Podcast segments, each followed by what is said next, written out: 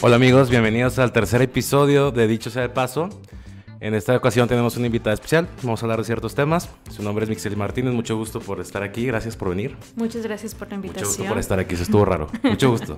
Este, oye, ¿qué nos puedes decir? Tú vienes a hablar de muchos temas también. Aparte, antes de hablar de esos temas, quería que nos platicaras un poquito de quién eres, qué haces, a qué te dedicas. Ok, perfecto. Mi nombre es Mixeli, Mixeli Martínez Mata. Soy recién egresada de la licenciatura en Historia. Soy historiadora.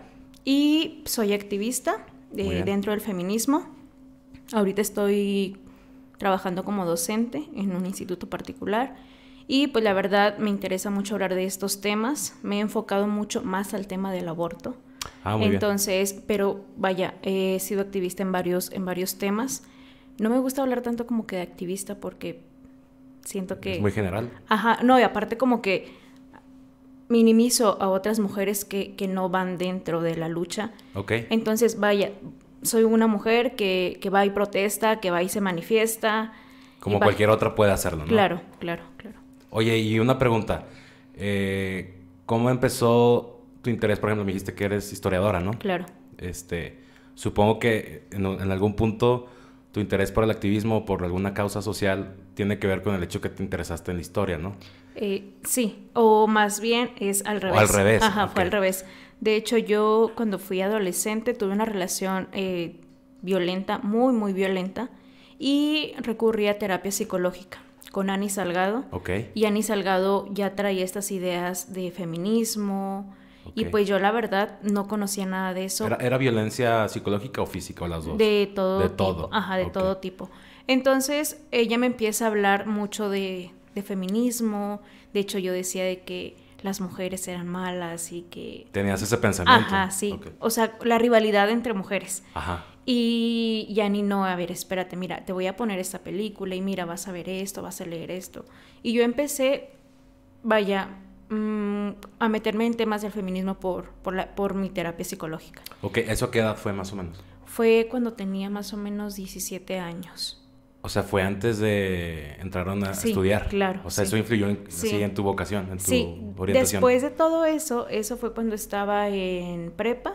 Ajá. Elijo una carrera, yo elegí psicología, pero yo no quería un trabajo que fuese, bueno, egresar de, de algo que fuese relacionado con las empresas. Ah, y yo tenía como segunda opción historia. Ok. Entonces dije, bueno, me voy a ir a historia.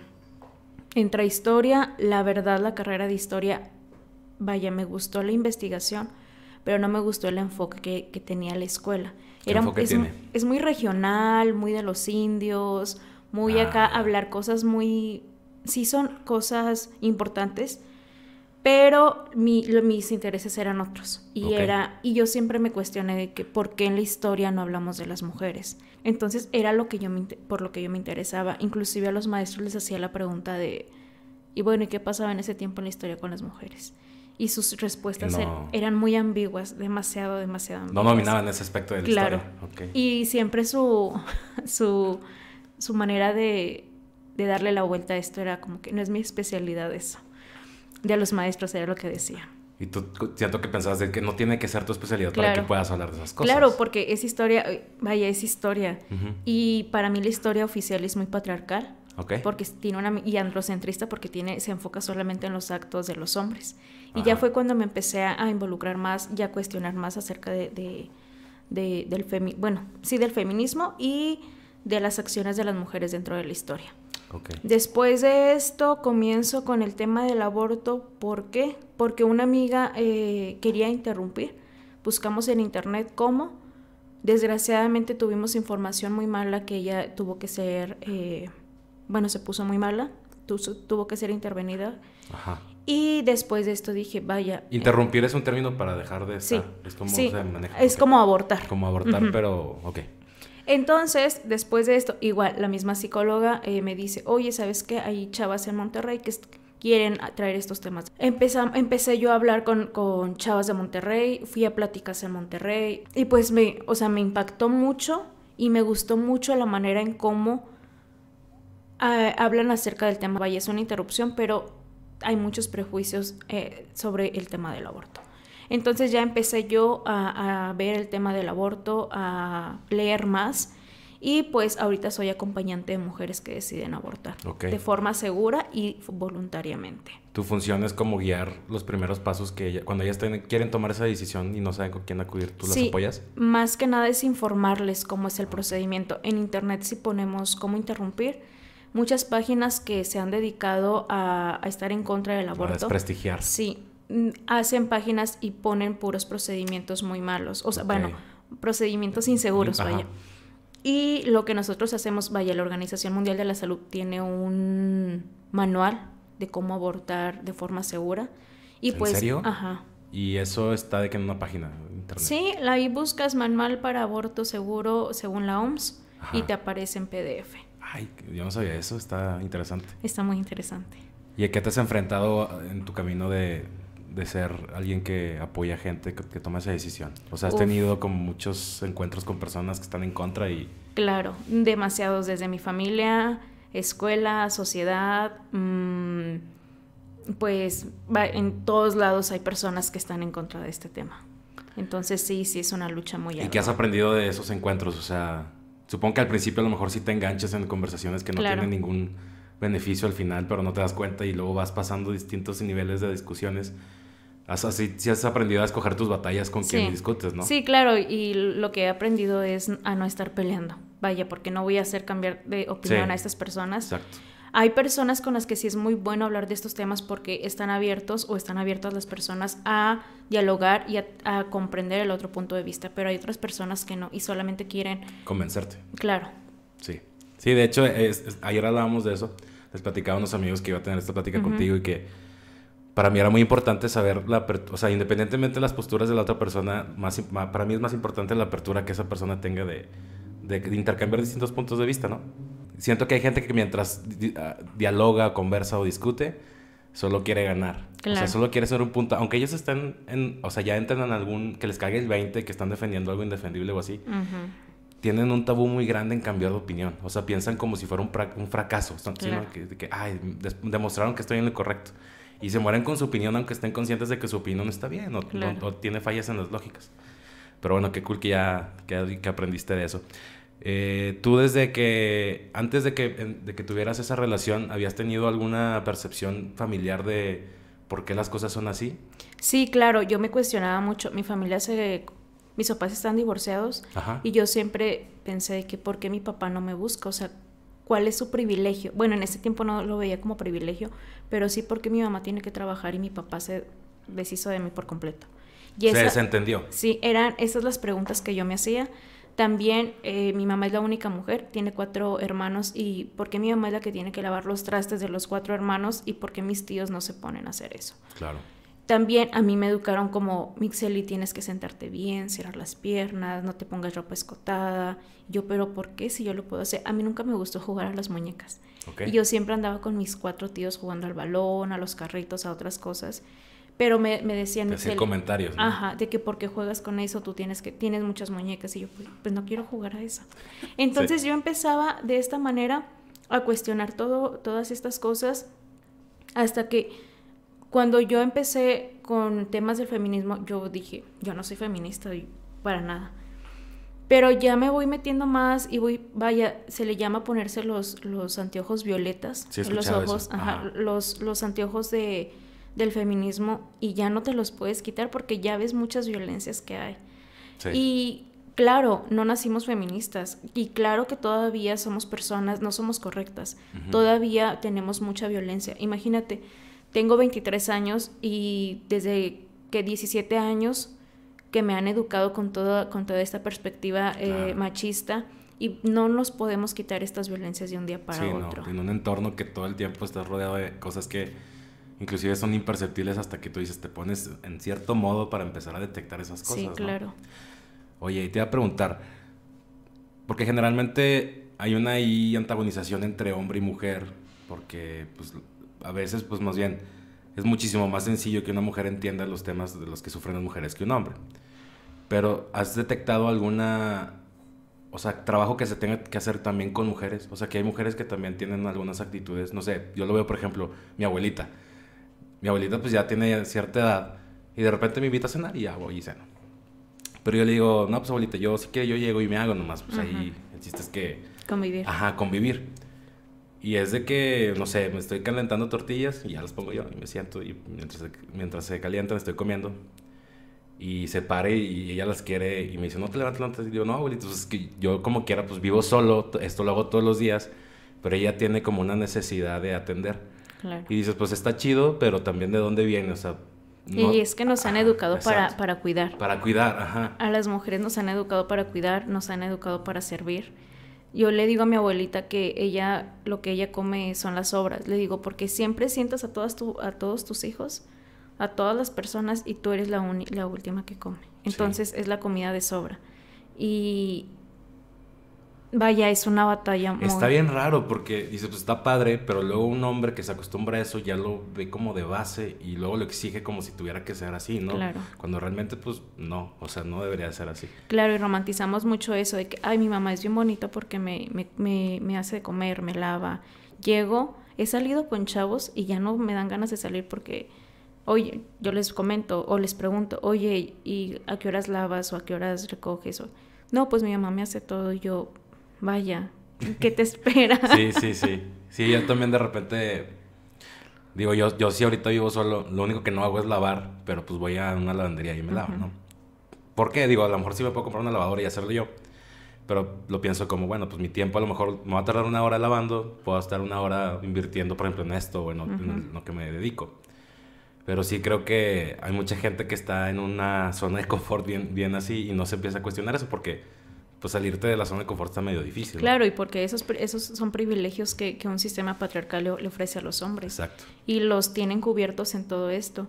Y a las mujeres, ¿no? O sea, desde que se, se nos insertó este sistema patriarcal, a las mujeres nos dejaron fuera. O sea, las leyes están hechas para los hombres. Claro. Eh, la medicina está hecha para los hombres, la psicología está hecha para los hombres. Sí. O sea, Y puede ser consciente o inconscientemente, ¿no? Digo, como que si las hacen hombres, pues ellos piensan de esa manera, entonces creen que así debería de ser, ¿no? claro.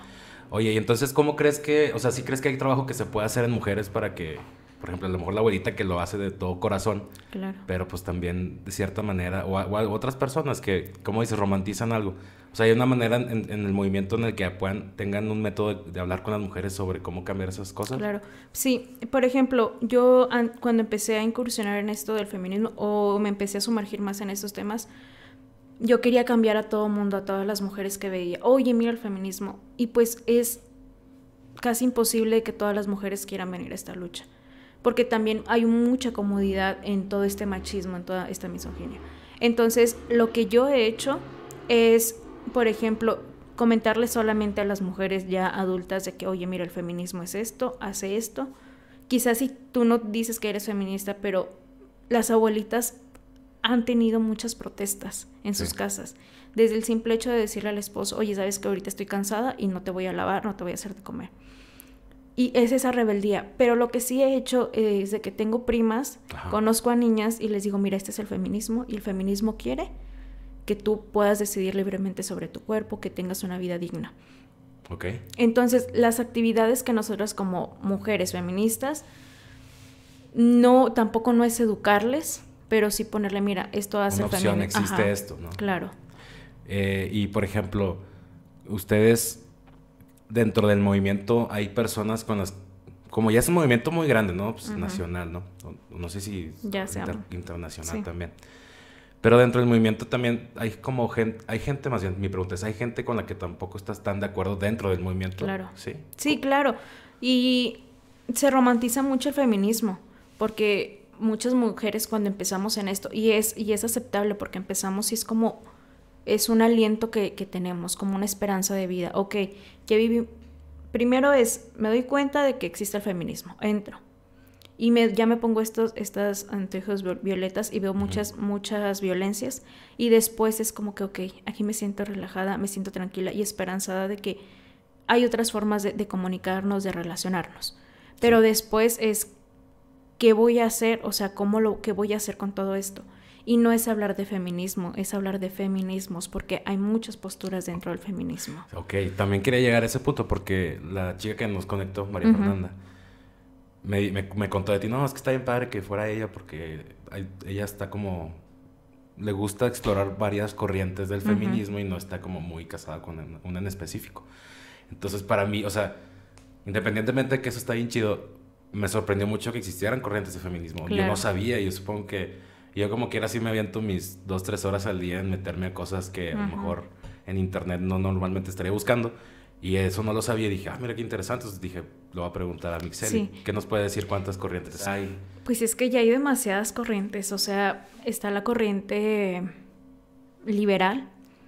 Que es como decir, ok, las mujeres tenemos que, que tener derechos, que el Estado nos avale los derechos para vivir eh, igual que los hombres. Y proclaman como esta parte o este tiende, tienen este estandarte de la igualdad que puede, puede existir una igualdad. Pero también existe el feminismo radical, que muchas veces se sataniza este, este feminismo o esta corriente porque por radical se entiende algo como extremista. Y dicen, todas las mujeres que están marchando son extrem bueno, son radicales.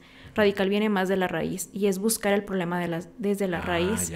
Entonces, si el problema es desde la raíz, ¿cuál es el problema? Pues es, es un sistema heteropatriarcal.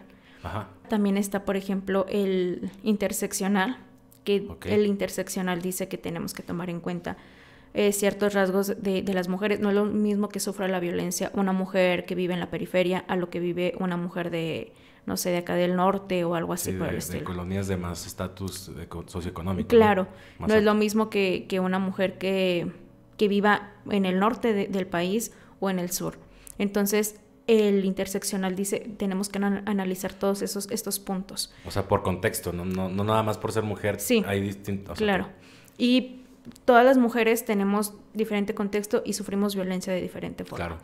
Y también existe, por ejemplo, el ecofeminismo, que se basa más en las mujeres que tenemos que ser, este, eh, optar por no consumir tantas cosas. Em, vaya. De, industrias que, promueven eso, que perpetúen esas cosas. Claro. Y ah, está también el feminismo de la diferencia sexual, que es donde yo me he metido los últimos meses, que es el feminismo de la diferencia sexual, que nadie nacemos neutros. O sea, cuando nacemos, nacemos como mujeres o hombres.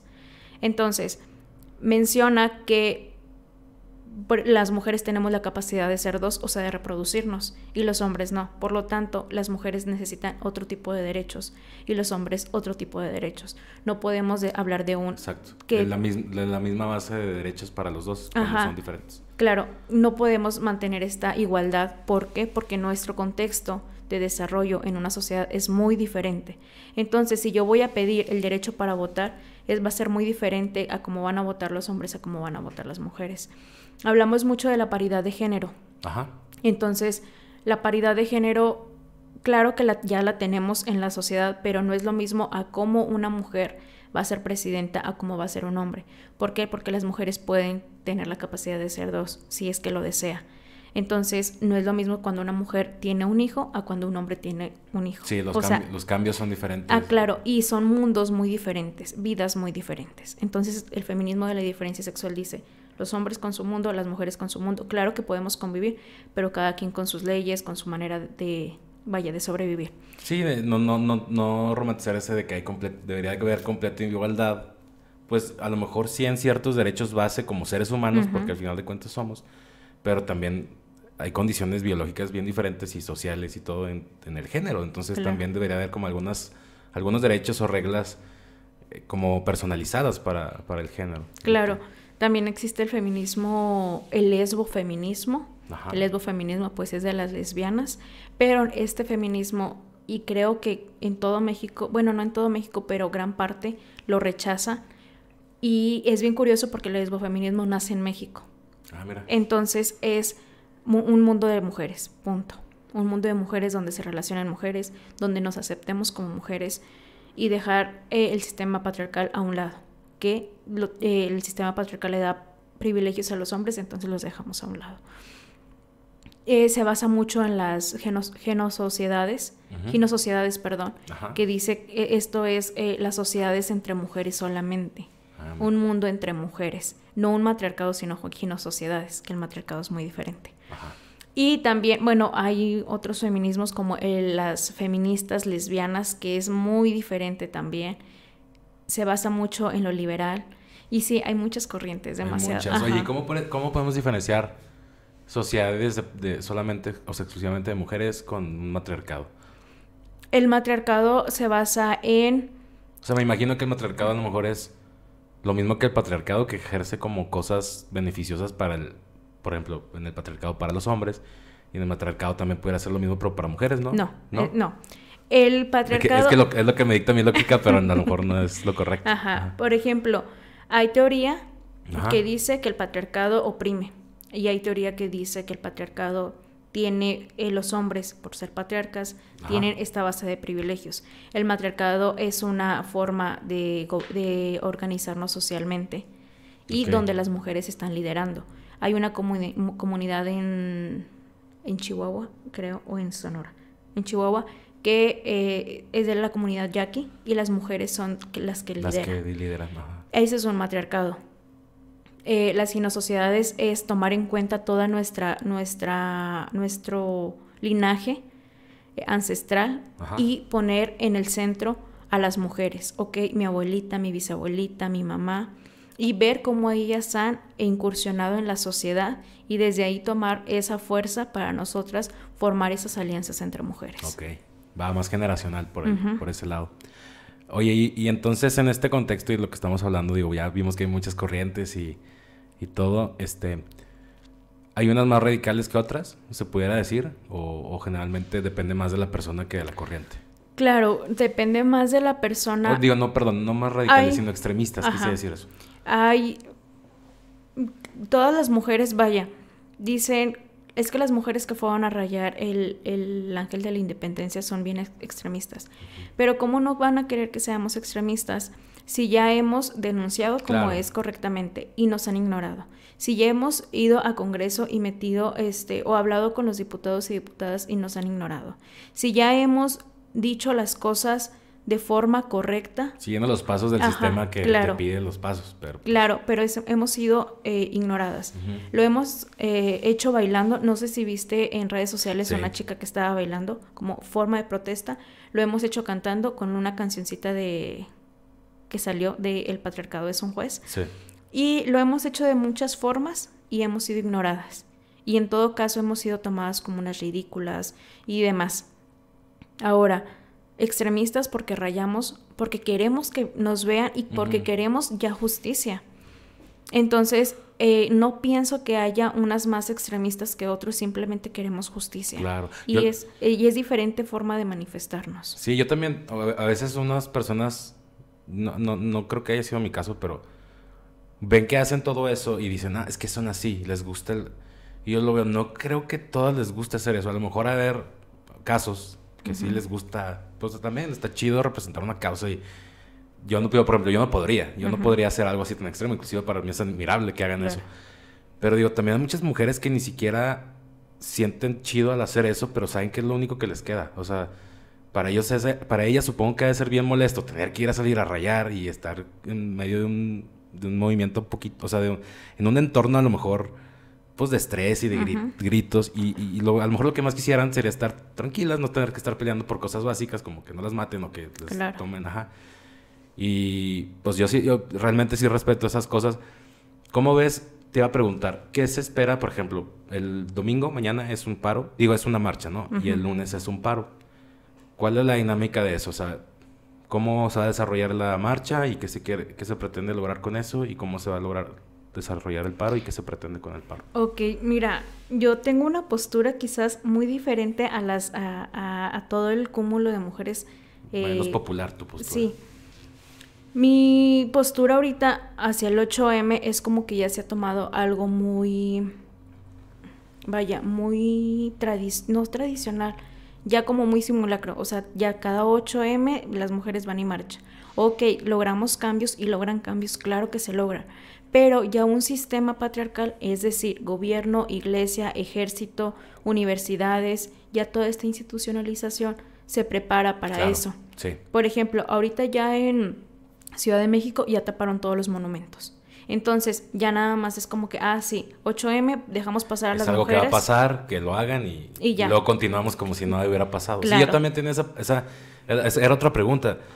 Mm, ¿Qué piensas tú de que, por ejemplo, hay muchas marcas, no sé, Santander, Cultura Colectiva, medios, marcas, economías, que se suben a eso A mí, a mí personalmente se me hace engacho. Digo, si tú tienes, a mí se me hace más respetable que a lo mejor si tú eres patriarcal por economía, a lo mejor no por idealización, pues por, por lo menos no pretendas sumarte a algo que, que, nada más te vas a sumar porque no quieres ser la marca o el banco que no se sumó. Claro.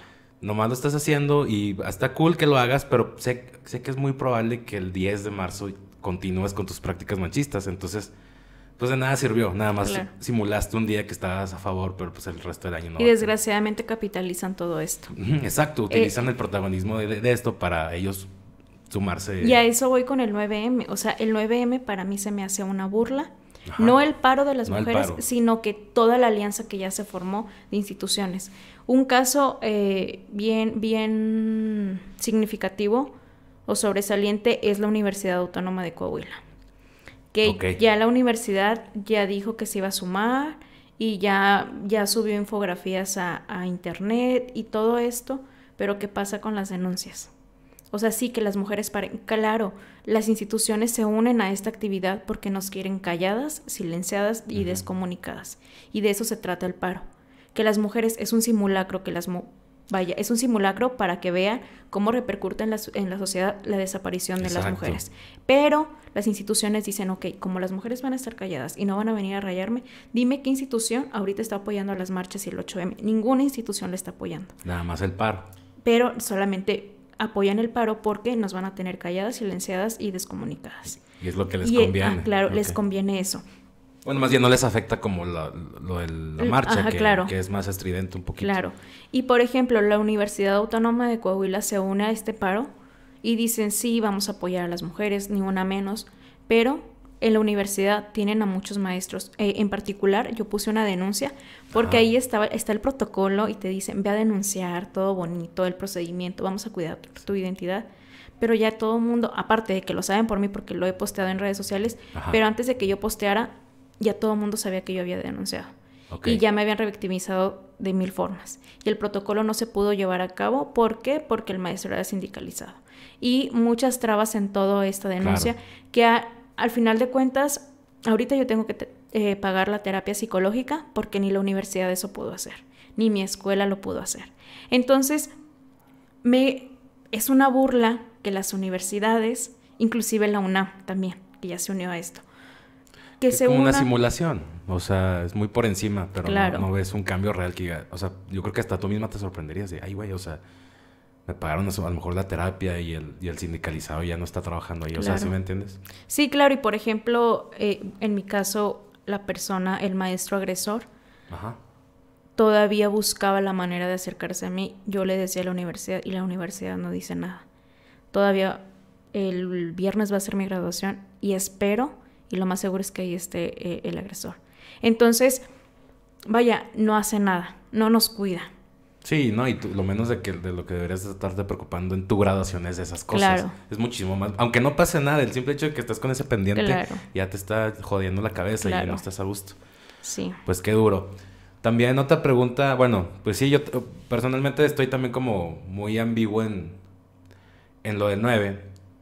No me meto mucho porque creo que son de las situaciones que personalmente creo que como hombre me tengo que hacer un lado y dejar que las cosas pasen. Y eso va un poquito con la próxima pregunta que te voy a hacer. Eh, que por ejemplo, yo puedo estar de acuerdo con el, con el movimiento, que de hecho sí Ujú. lo estoy. Hay cosas en las que no estoy de acuerdo, por ejemplo, en la manera de comunicar ciertas cosas de ciertas personas, no del movimiento. Hay personas en específico que no, no le encuentro mucho sentido cómo comunican las cosas, aunque el mensaje sea bueno, sino la manera. Pero yo casi nunca tomo parte ni opino porque yo no tengo una noción fuera de mi propia noción, ¿sabes? Ujú. Entonces, mucho de esta plática era, tú como persona que eres mujer y que eres participante, mi pregunta es, si yo soy un hombre que a lo mejor no estoy en contra del, del movimiento, ¿cuál, ¿cuál sería mi mayor aportación? A lo mejor mi mayor aportación y el apoyo es no estorbar, a lo mejor es que me sume, ujú, pero yo no sé, ¿sabes? O sea, es, es como cuando estás en un, no sé, alguien se desmaya y dices, no sé si ponerle de alcohol, no soy un doctor, ¿sabes? No tengo esa experiencia. ¿Tú qué me puedes decir? A ver, si tú ves algo que no estás de acuerdo, mejor no digas nada. O sí di algo, pero dilo respetuosamente. O no lo digas en un estatus público. Mejor manda un mensaje y pregunta de que, oye, explícame. O sea, ¿cómo, cómo ves tú que estaría cool? Pues el silencio muchas veces es solapa mucho de estas violencias. Como las mentiras que omites, ¿no? Ajá, claro. Es como ser, no decirlo es como cómplice. Sí, a, eso, exactamente. El silencio es cómplice de todas estas violencias. Me han preguntado a mí hombres y me les digo, sinceramente yo no tengo que decirte qué hagas, porque por el hecho de ser una persona tienes un cerebrito y que piensa y que debe de saber. Lo que sí les digo es, no violentes. Ajá. Salte de los grupos de donde comparten los packs de las mujeres. Ajá. No solapes a tus amigos que engañan, que violentan a otras mujeres. Marca esas violencias, diles a tus amigos cuáles son las violencias que reproducen. Y también evidenciar a todas aquellas personas, y en este caso a los hombres, a tus amigos, a conocidos, que marcan estas violencias. Porque muchos hombres se quedan con que, por ejemplo, vi ahora en redes sociales que un grupo de, de chavos aquí en Saltillo se ponen como los guardianes de mujeres, de que cuidan a las mujeres ah, en las paradas. Y yo, e, en lugar de estar cuidando a las mujeres, ve y diles a tus amigos que no estén violentando. Ve, o sea, ¿por qué tenemos que todavía, vaya, a proteger todas estas violencias cuidándonos a nosotras cuando puedes ir con tus amigos y... Sí, eso es como remediar el síntoma de una enfermedad que viene desde antes. Entonces ataca mejor al güey que va tener que, va a terminar acosando en vez de golpearlo porque ya acosó. Claro, claro, claro. Entonces, eso es lo que yo podría decir. Ahora, muchos hombres quieren tomar protagonismo opinando, diciendo. Sí. Y por ejemplo, hay una infografía en, en, Facebook y ha recorrido por muchos lados que dice, ¿qué hacen los hombres el 9M? De que ayúdale a tu pareja, no violentes. Y yo, o sea, no es el 9M, es todo, el año. O sea, muchos hombres de que se ponen el pañuelo, pero en casa, oye mamá, ¿por qué no me lavas el pantalón? O a su novia, oye, ¿por qué vas a salir? Y empiezan los celos. O sea, los hombres se deben de revisar mucho. Las mujeres no, no son las que tenemos que fijar, o sea, si las mujeres somos violentas y hacemos todo, todas estas protestas, vaya. Wow, está cool esto que estás diciendo. Sí. Porque ellos son los que están reproduciendo todo esto. Entonces los hombres son los, vaya, es la enfermedad. Y vaya, No, no los hombres, sino que todos los privilegios que tienen y que no se los cuestionan. No, y cómo crecimos. O sea, no, no, no, no, la biología en sí, sino todo lo que se nos enseñó consciente o inconscientemente. Y por ejemplo, en, este caso me decían, un, como estudio en un, perdón, trabajo en un instituto, me decían algunas alumnas, oiga maestra, y pero ¿qué pasa si las mujeres somos las que educamos? Entonces las mujeres educamos machistas. Y yo, pues es que ahí es también el problema, porque el problema es de que a las mujeres se nos ha inculcado que somos las que tenemos que educar. Sí, o sea, más bien a lo mejor las, mujeres se educan, pero las mujeres no hicieron ese sistema de educación. claro, claro. Lo están transmitiendo, pero viene desde... Claro, sí, sí, sí. Y ese, ese sistema o esa idea de... Porque lo dicen mucho y en redes sociales lo veo, pero las mujeres son las culpables de educarnos así. No, es el sistema que ya viene inmerso en todas estas, eh, este tipo de, de bueno, vaya, de cómo nos relacionamos con las personas. Órale. Oye, está bien chido porque también este, ahorita me dio como una claridad de decir, a lo mejor como mujeres agradecen muchísimo más que como hombres nos cuestionemos y tratemos de cambiar nuestras conductas o detectar ciertas cosas que hacemos por default o por inercia y están ahí varias cosas que debemos de cambiar. A lo mejor ustedes agradecen más que nosotros nos cuestionemos y nos pongamos a pensar en eso que andar ahí de, no, pues yo te protejo, que yo sí te apoyo. Sí, claro por ejemplo, a mí me da mucha inseguridad los hombres que postean o los hombres que se quieren hacer como que los aliados. Para mí no existen los aliados del feminismo. Para mí, porque esos aliados... ¿Por qué? Porque esos aliados del feminismo muchas veces no se cuestionan y solamente se ponen el estandarte. Soy aliado porque... porque está apoyo. bien visto. Ajá, y porque apoyo. Y porque les digo así, así a todas las mujeres. Y porque respeto su opinión. Sí, está bien que apoyes, pero ¿qué estás haciendo contigo como persona? O tú como hombre, ¿qué estás haciendo? Sí, de hecho hasta eso puede fungir como, ok, yo ya fui, apoyé y no, y no condené esto y ya puedo seguir con lo que sigo haciendo todos los días. Claro, sí, eso pasa. Sí, no, o sea, ya, ya siente que cumplieron con algo que no funciona, o sea, que no aporta tanto cuando realmente hay otras cosas que ellos pueden trabajar en sí mismos que aportan más. Claro, he conocido a chavos que, y chavos conocidos aquí en Saltillo que dicen soy aliado y luego van con sus novias y las violentan. O sea, es como dónde está la congruencia. O sea, de hecho está peor, ¿no? ostentarte como aliado y luego no, no ponerlo en práctica en algo más personal. Y tú, por ejemplo, ahorita esto que estamos haciendo, ¿crees que tenga un valor para personas? O sea, o sea, que gente que va a escuchar esto, que va a ver esto, ¿crees que va a haber personas que lo que estamos platicando puedan decir, ah, mira qué padre que se puede tener una conversación de esto y Y no sabía, por ejemplo, yo ahorita acabo de aprender muchas cosas en no sé cuánto llevamos. llevamos 36 minutos. A mí se me hacía muy importante tener esta conversación porque está como muy lleno en, redes sociales el ruido y el ataque y el, bando y la madre, pero me gustaba, me gustaba, más bien me interesaba tener más algo como informativo, no formal, porque están, como dices, muchas infografías, hay reportajes en los medios, pero creo que también uno puede aprender mucho de una conversación así. Claro, y por ejemplo, yo hablo desde mi experiencia, ¿También? porque no es la experiencia, lo mismo yo como mujer eh, que vivo en la periferia a una mujer feminista que vive eh, con otros privilegios. A las mujeres indígenas es, es diferente la perspectiva de ver las cosas, de vivir las cosas, y yo hablo desde mi experiencia. Y nos quieren ver como esta parte de feministas académicas, que lo sabemos todo, que somos rectas y que todo lo que decimos está bien o está mal. Y creo que muchas personas se pueden cuestionar, porque también pasa eso, que las personas no investigan y solamente se queda con lo primero que escuchan. Por ejemplo, el problema del feminismo radical. Es que las radicales son las que van y las rayan. Oye, no, también las feministas radicales se quedan en casa. O sea, hay muchas incongruencias. Sí, como desde el mismo término, ¿no? El lenguaje. Si te pones a investigar, como, como decías, pues radical viene más de la raíz, no de ser extremista, ni de ser violento, ni nada. O sea, pero pues a veces sí, creo que a los dos, ¿no? Como hombres y mujeres, a veces nos falta investigar un poquillo más y a veces estamos apoyando cosas o, estar o estando en contra de cosas sin estar completamente, ¿sabes? Claro. Qué cool. Este, y bueno, por ejemplo, en tu entorno de tu institución, ¿cómo va a ser el, día de, lunes 9? Pues suspendieron las clases y está el comunicado por, por el secretario de Educación que se van a suspender las clases. También era un, un, debate que yo tenía, o sea, todavía por parar nos tienen que dar permiso, o sea, tan así es patriarcal el sistema. De hecho, sí vi una imagen que decía, feministas, vamos a hacer un paro y luego patriarcado te doy permiso. Pero no, se, no debería ser así, porque yo lo que pensé fue, si es una simulación de cuando una mujer desaparece, pues un secuestrador, un asesino de, mujeres, de una mujer, no avisa 10 días antes que, va, que no va a estar. De repente la mujer no llega y el sistema no, no está preparado para que una maestra no vaya, o que una enfermera no vaya, o que una, no sé, funcionaria no vaya.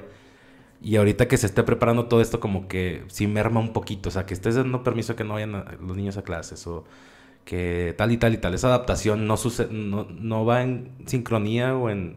No está congruente con la simulación de lo que pretende el, par.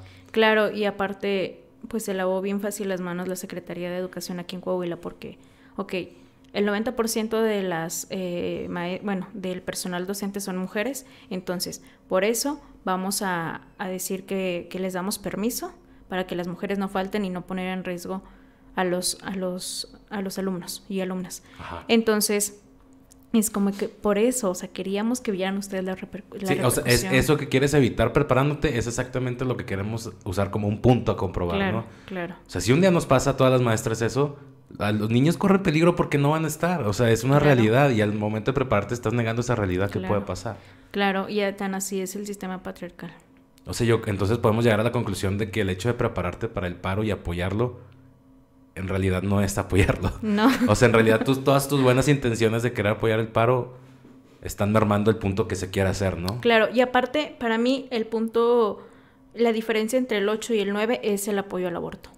Porque ah, las personas que se unen al 9, muchas no, las, porque las instituciones no apoyan el aborto. Vaya, no todas, pero la mayoría no apoyan. La mayoría no meten ese, tema porque es muy difícil. ¿no? Sí, y el 8M, las mujeres que van a marchar apoyan el aborto. Es pro decisión, ¿no? Ajá, claro.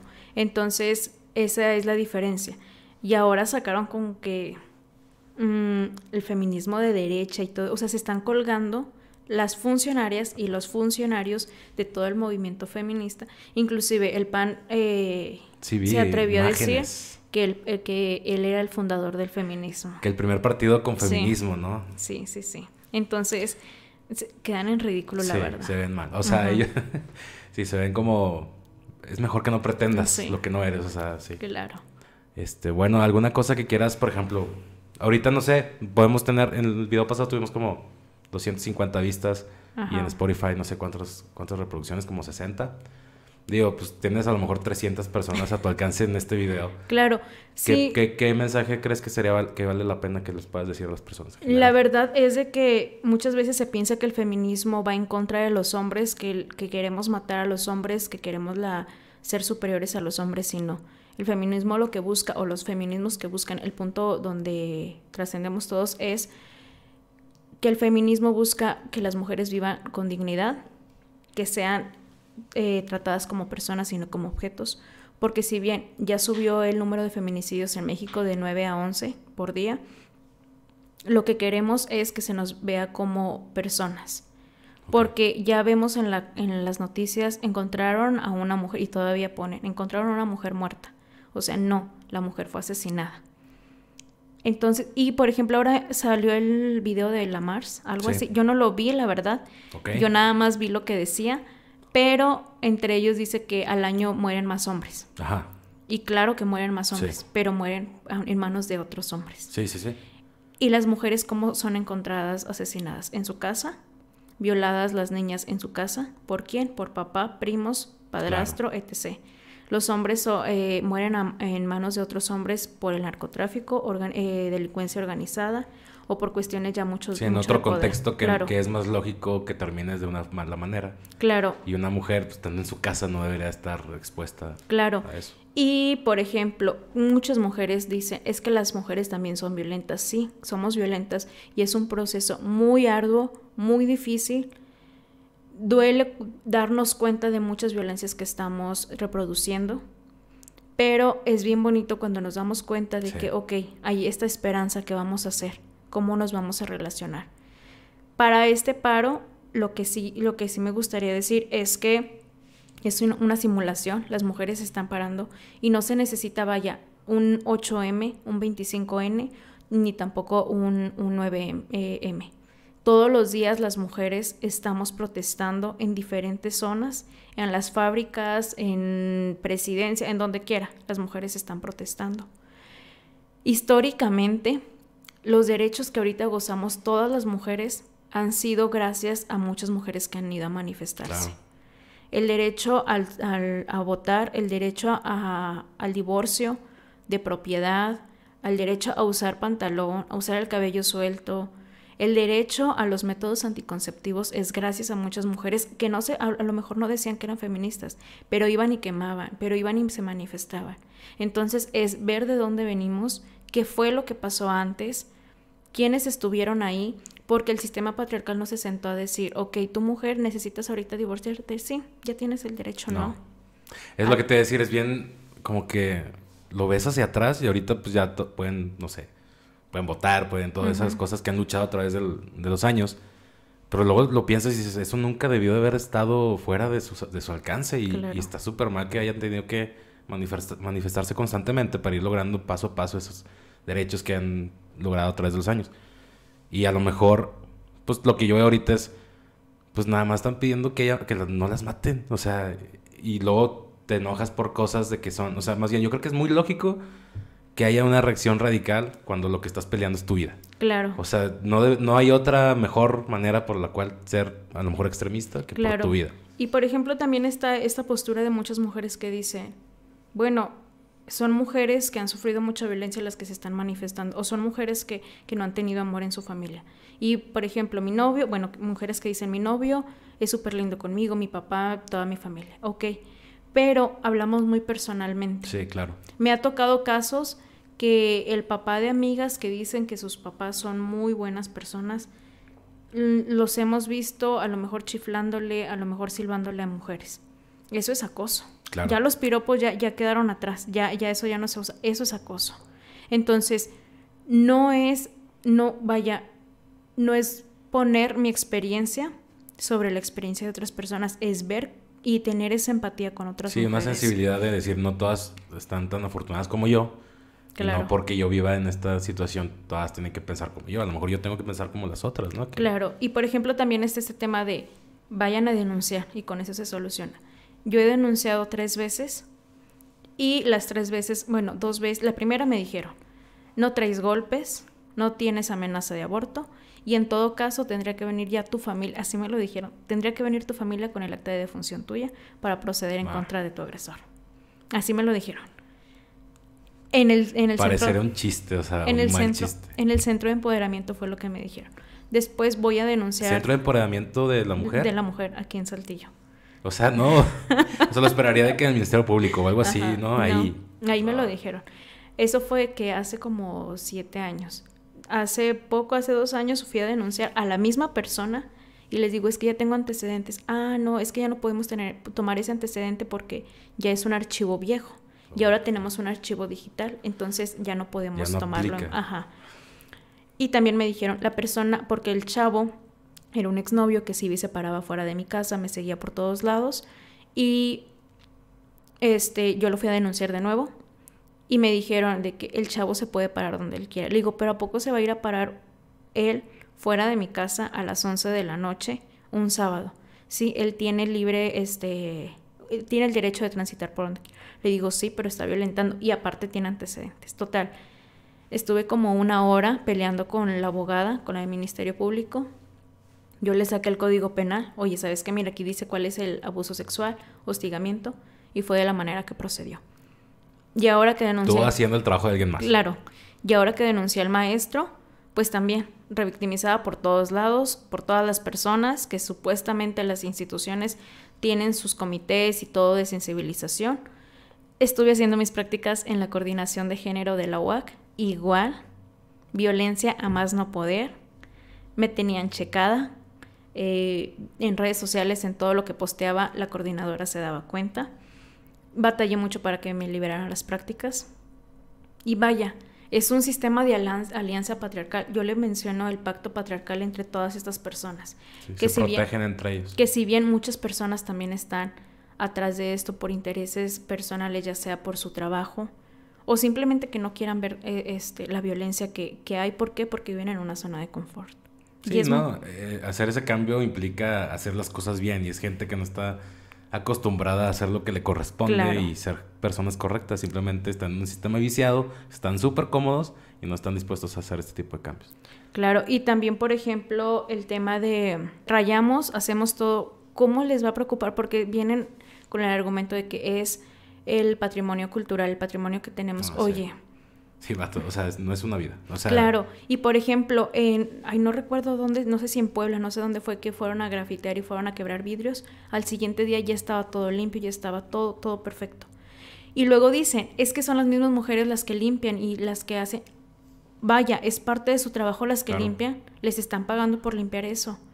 Y... Sí, no, yo estoy en contra de eso, que digan, eh, o sea, es que más bien, la violencia contra la mujer, o sea, como que todos piensan, debería de afectar nada más a los hombres. No, la violencia contra, la mujer afecta a hombres y mujeres. Entonces, pues a lo mejor tienen que limpiar así. Como quiera su trabajo lo tienen que hacer, así como todos nos pagan por ciertas funciones. Pero a las mujeres también les afecta la misma violencia contra mujeres. No es como unos contra otros, o sea. Claro, claro. Y luego también sacan con, salen con esto de que ya, ya no es una, no es una lucha entre hombres y mujeres, sino es una lucha entre gente buena contra gente mala. Y no, o sea, los feminicidios nos dice todo. O sea, son los hombres los que matan. es ese sistema que le da los privilegios. Entonces sí tenemos que analizar lo que decimos, por qué lo decimos y para qué lo decimos. Sí, creo que el sistema, por el hecho de estar hecho por hombres, tiene esa tendencia. Y por eso está reflejado en los números de, de que la mayoría es hombres matando mujeres. ¿Alguna cosa que quieras agregar o algo así? Ay, no sé, ¿qué más? No sé, otra pregunta. A ver, deja, ¿qué, más te puedo preguntar? Porque sí. es que ahorita dijiste algo que quería. Que quería. Ah, ok, ya me acordé. decías lo de que no, pues es que no se trata de, de, hombres contra mujeres, sino personas buenas contra personas malas. Y yo sí estoy a favor de que es personas buenas contra personas malas, pero no en este contexto, porque estamos en un sistema patriarcal. O sea, ahorita sí es, aunque no sea todos los hombres, pero la mayoría son hombres contra mujeres. O sea, hay un sector de hombres que hacen ese tipo de acciones físicas malas, pero también estamos casi todos que tenemos mini acciones bien malas. O sea, no nos salvamos creo que nadie. O sea, sí siento que sería una cuestión de gente buena contra gente mala en un sistema completamente parejo. Ahí sí sería como que ya las cifras se están nivelando y la madre, pero no estamos en ese sistema y probablemente vamos a batallar mucho para llegar en un sistema parejo. Y hasta que no estemos en ese sistema vamos a poder ver las cosas así. Claro. Y por ejemplo, lo del 9M se compara mucho con Finlandia, creo que es. Ajá. Pero Finlandia pues es un país casi de primer mundo, es un país donde las mujeres también gozan de muchos derechos, donde las mujeres hicieron un paro hace años y donde sí lograron muchas cosas. Por ejemplo, ahorita hay en muchos estados las mujeres están amenazadas con ataques de ácidos. Entonces... Ah, sí, vi un testimonio con Adela Micha. Me dio un chorro de coraje porque, bueno, eh, continúa, por favor. Ahorita yo entro con Sí. Eh, Ah, las mujeres están siendo amenazadas con que van a tener ataques de ácido. O sea, hasta ese grado llega y todavía dicen que las mujeres somos extremistas y que somos eh, exageradas. O sea, queremos nuestros derechos. Sí, lo, lo básico, estar seguras. Te digo que vi esa, esa entrevista con una chica que lamentablemente sufrió un ataque de ácido, pero da mucho coraje porque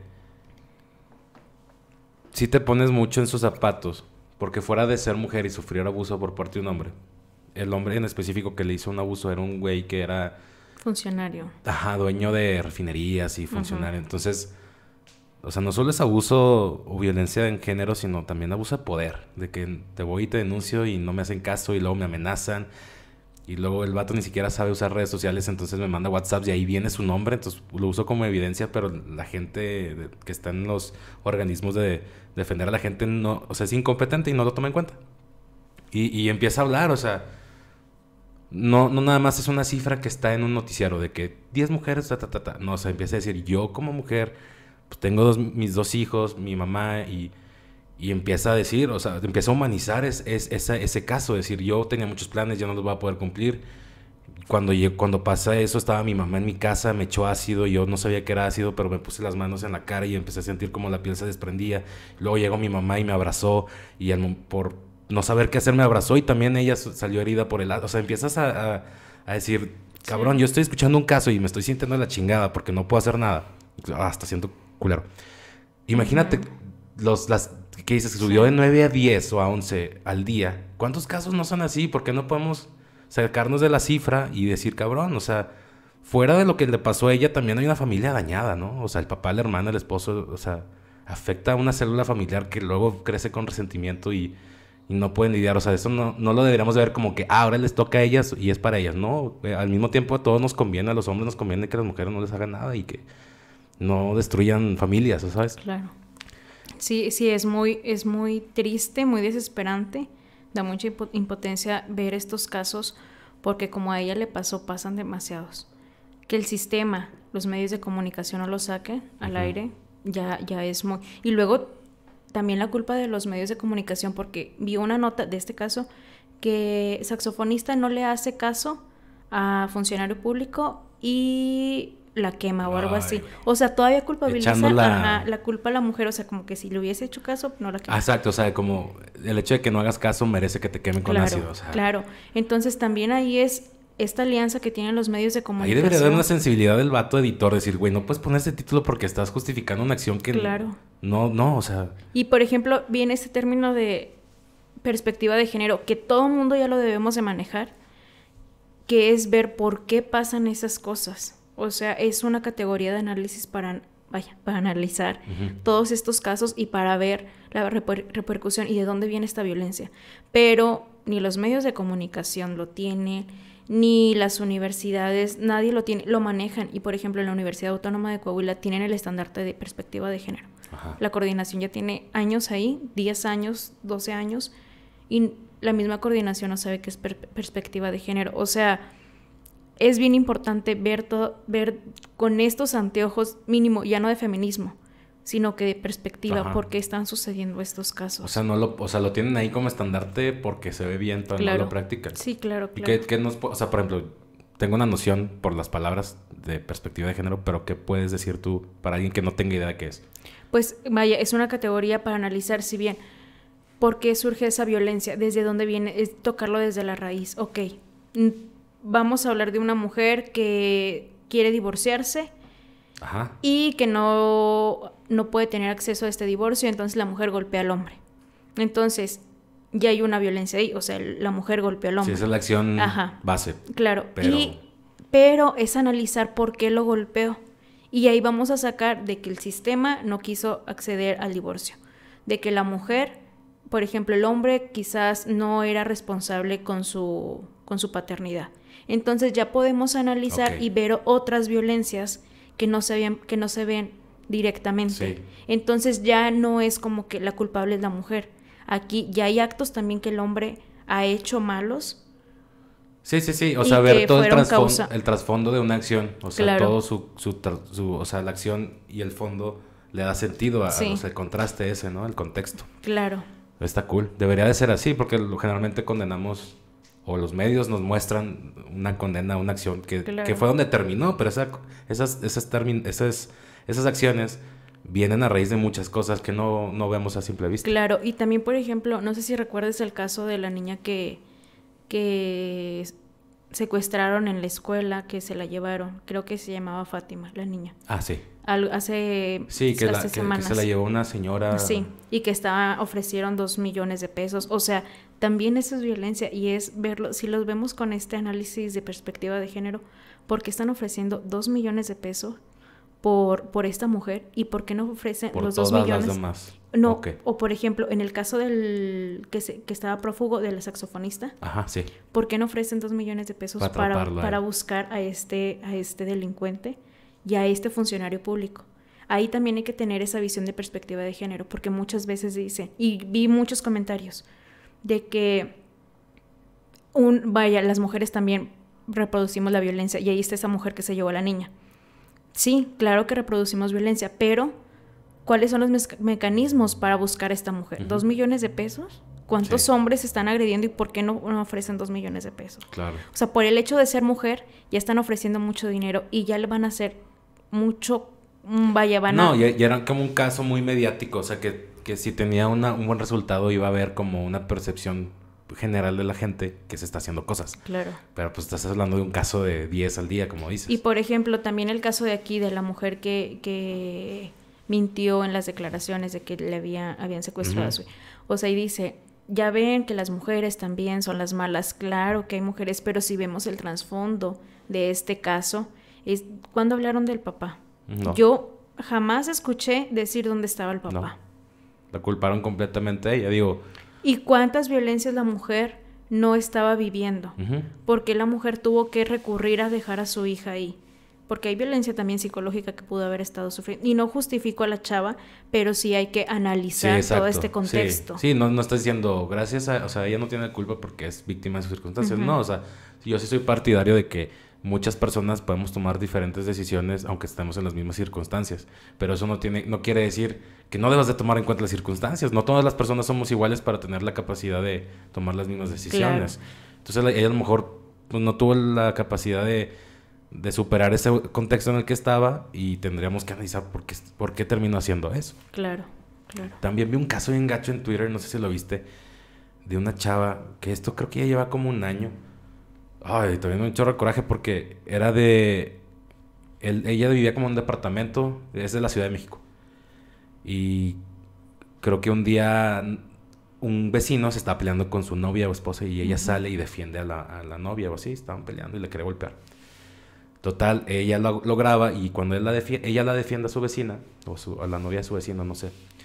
Él le dice, no, yo te voy a madrear y que para que veas, yo sí te parto nada. Sí, lo graba. Total Luego él pasaba y le gritaba porque pues, estaba en el mismo edificio y luego denunciaba y así. Y luego empieza a salir de que no, pues el vato es del grupo antisecuestros. No sé si lo viste. Sí lo viste, ¿no? Creo que sí. Creo que sí lo viste. Bueno, el chiste es que está en gacho porque ella en, el Twitter sube todos los videos, las fotos, lo que pasa. Él, él se ve la cámara de seguridad de los, de los departamentos y él pasa por afuera y voltea y le grita cosas a su puerta. Entonces es un amedrentamiento diario que ya es, o sea, que aunque no te esté golpeando, pues eso es súper incómodo. Y pues no le hacía nada por eso. Después él quiso, como ya se hizo más mediático el, caso, él quiso contactarla a ella y arreglar todo. Pero ella bien lista dijo, o sea, nada más quieres quedar bien. O sea, como que no, no, no tuvo confianza. Y hasta ahorita creo que está inconcluso. O sea, empieza también. Ya hubo juicios, hay videos de la, de, de la corte, la juez y así. Y hay como ciertas cosas buenas y otras cosas malas. Pero ya pasó todo un año y yo digo, imagínate que tu vida, o sea, por sí ya hay cosas malas en nuestras vidas, o sea, hay cosas buenas y cosas malas que las que tienes que superar, ¿no? Y luego aparte, imagínate un año tener que pelear eso, o sea, poder estar a gusto en mi casa y que no me esté gritando un cabrón y que me hagan caso, o que una, no sé, una orden de restricción de cierta distancia.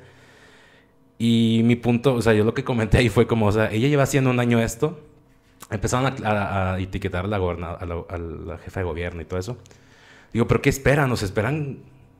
O sea, está, esto lleva un año pasando, se hizo famoso hace medio año y se está haciendo famoso otra vez. ¿Qué esperan? O sea, ¿qué, está, qué están esperando? ¿Que la maten? ¿O, que la golpeen? Porque luego, si pasa, va a ser como, ah, estuvo todo esto atrás. Claro, y, y por ejemplo, se asemeja al caso de la señora que, que secuestró a la niña, porque la señora ya había denunciado tres veces a su, a su pareja por violencia familiar. Y es lo mismo en este caso, o sea, ¿qué están esperando las, las, las, instituciones? Las mismas instituciones con estos privilegios patriarcales que están solapando todo esto y lo están minimizando, pues simplemente por eso también matan y asesinan a muchas mujeres. Siento que sería muy, estaría cool responsabilizar mucho a las instituciones que cuando hubo señales claras de que pudieron haber evitado algo así, o sea, ellos también son tan culpables como los que lo hicieron, porque pues lo permitiste, güey. O sea, y se me hace bien injusto que ellos se vayan a dormir tranquilos diciendo, no, pues es que sí, o sea... Y luego pasa casos, por ejemplo, de que, ok, te está violentando, vamos a, mandar seguridad a tu casa. En lugar de que lo agarren al violentador, al agresor, y que lo encierren y que no sé, pero no, porque a mí me pasó. Vamos a mandar una patrulla a tu casa para que esté checando. Y yo, no, no quiero una patrulla. Yo quiero que a esa persona se le castigue como debe de ser. Sí, Pero sí, un remedio ahí que no va a funcionar. Claro, o sea, nos tienen... Vaya, cuando yo llegué al, centro de empoderamiento, me dieron una hoja, medidas preventivas para no ser violentada. O si ya eres violentada, lo que puedes hacer. Y es traer las, las llaves de tu casa en la mano. Sacarle copias a, las llaves de tu casa, eh, avisar dónde estás en todo momento, tomar otras rutas de, cuando vayas a tu trabajo, etc. También este, cambiar de número de teléfono. o sea, son muchas medidas que nos ponen a nosotras como mujeres. No tendrías por qué estarlos haciendo. Pero a los hombres cuando les dicen no mates, no violentes, no hagas esto, no hagas el otro. O sea, tenemos que cambiar el discurso. En lugar de que nos esté... Por ejemplo, también me cayó muy mal esta acción de, de muchos establecimientos de que no estás sola, puedes llegar aquí y pedir ayuda. O sea, claro que puedo pedir ayuda y que, y que cool. Pero cuando estas instituciones van a decir, o esos establecimientos... que si te veo haciendo algo, cabrón, te voy a matar. Claro, claro. O cuando van a señalar las violencias que ellos mismos como patrones hacen. Ah, no. O sea, va a pasar, sí. O sea, hay que cambiar el discurso y hay que ver, porque nos tienen los focos hacia las mujeres. Las mujeres hacen, las mujeres dicen. ¿Cuándo los van a, a, poner esos focos en los hombres? Sí, o sea, no, no queremos un mundo donde todos los establecimientos o instituciones apoyen donde, o donde nos pongan las mejores guías de no ser secuestrada. Queremos un mundo donde no sea necesario poner esos anuncios o que nos tengan que estar dando esa información. Y estar haciendo esas cosas no, no, no empieza a, a, mover la balanza hacia ese lado. O sea, simplemente estás poniendo un parchecito ahí para que no haya ahí una, un deterioro. Claro, y por ejemplo, donde yo trabajo, mencionaba una maestra y les decía a las niñas, se deben de cuidar, chequen quién va caminando atrás de ustedes. Y yo entrando a clase les digo a los, a los hombres y a las mujeres. Para las mujeres les digo que tienen el derecho de denunciar y a los hombres les digo que no violenten, que no maten, que no acosen, que no digan piropos. Y me dicen los hombres, pero ¿por qué nos dice eso? Le dije, porque sí se tiene que educar. Digo, si yo les digo a ellas que se tienen que cuidar, ustedes van a seguir haciendo eso. Digo, y las vamos a estar metiendo. Cada que les digamos a ellas, tienes que cuidarte, las estamos abrillando a meterse más a su casa, a no salir. Digo, tenemos que cambiar ese discurso. Sí, decir, obviamente te tienes que cuidar, eso no te lo tiene que decir nadie, pero sí como a los hombres de no crees, no seas parte de, crear un ambiente donde las mujeres se tengan que, proteger. Claro, y también por ejemplo en mi casa en cierto momento mi abuelita le decía a una prima, quítate esa blusa porque está escotada y te van a ver tus tíos. Y yo enfrente de todos les dije a mis tíos, trae un escote y no la deben de ver y ustedes deben de respetar los cuerpos. Y fue así como que Mixeli, ¿por qué estás diciendo eso? No seas grosera.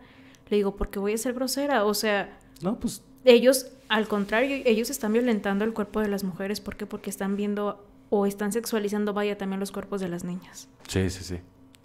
Sí, digo, y eso está, es un tema bien delicado, porque también, ¿en qué, en qué nivel pintas la raya, no? O sea, a lo mejor hay gente que dice, no, pues la raya está en el tocar.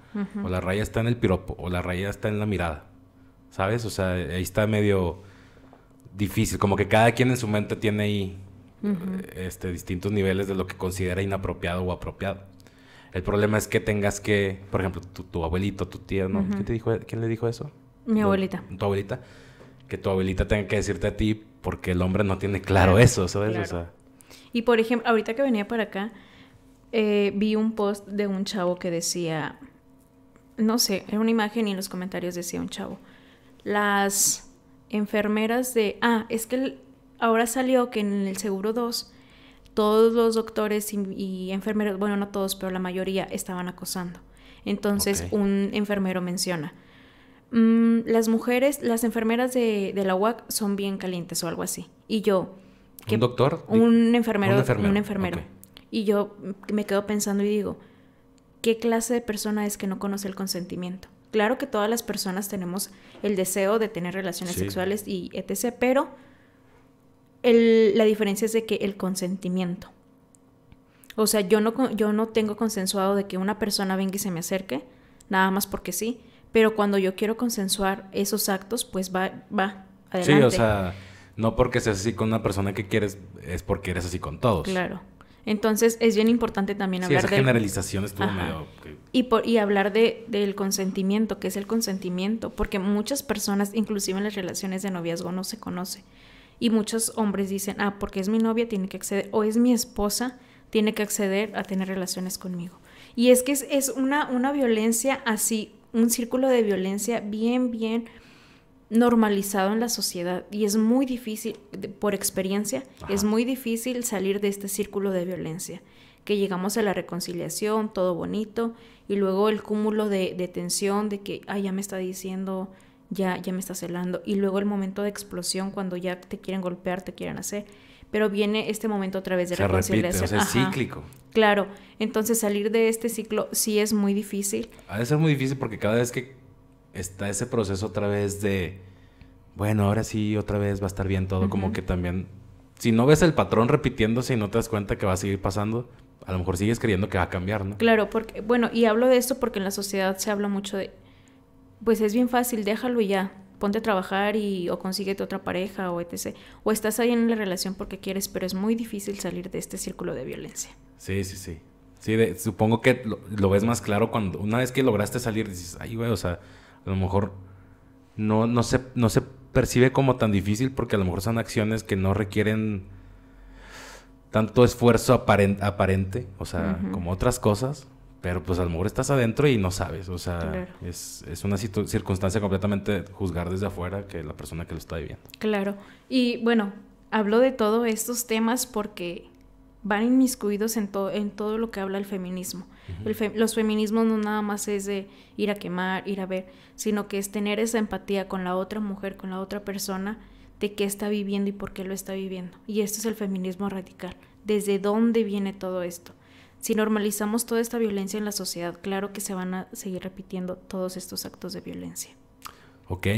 Bueno, pues yo creo que algo de conclusión que podemos sacar de esta plática es que a lo mejor como hombres podemos ser, pretender o hacer muchas cosas para apoyar este movimiento, pero creo que lo que más le sirve, este, por lo que platicamos, es que nosotros mismos nos cuestionemos y tratemos de cambiar las cosas donde nos demos cuenta que estamos alimentando un sistema o un, este, un conocimiento o un aprendizaje que tenemos de muchos años que, que apunta hacia, hacia que fue hecho por hombres y que, y que no considera muchas cosas de las mujeres con que nos cuestionemos eso y estemos al pendiente de, digo, no, como dices, es algo que tenemos muchos años viviendo y sufriendo y, conviviendo en este, en este ambiente.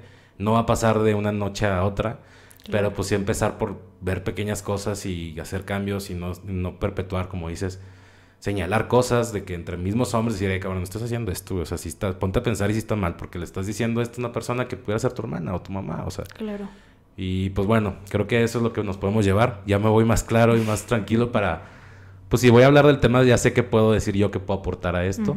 claro, y espero y dentro de algunos años pues ya las mujeres no tengamos que salir a luchar por esto. Exacto.